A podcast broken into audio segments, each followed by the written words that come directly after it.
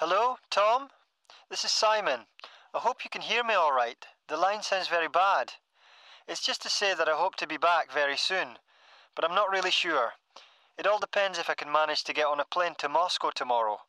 A plane that works, that is. There's a plane here at the moment, but it's stuck on the runway because we're waiting for some parts to arrive. And if they do arrive, someone will have to persuade the mechanic to do something with them. And right now, that doesn't seem very likely. Most of the time he's drunk, and when he isn't, he claims he's on strike. He says he hasn't been paid for over six months.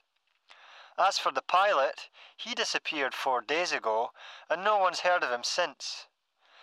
Quite honestly, this is the worst trip I've ever been on. Just one disaster after another. I've managed to make a few preparations for our documentary.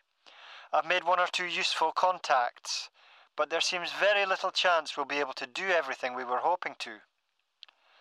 Persuading people to get anything done out here is a major task. Some of the locations I've visited are breathtakingly beautiful, but transport is extremely difficult and unreliable. I really don't know how people survive out here. With the help of large doses of vodka, is my guess. Anyway, if I do get back soon, we'll have time to talk about it at greater leisure. All I want to say now is that making this documentary is certainly not going to be as easy as we thought. It would probably take us twice as much time as we planned and cost us twice as much money. Few people are willing to lift their little finger unless you pay them generously. It's understandable, of course. They certainly can't rely on the state anymore. Everything's falling apart.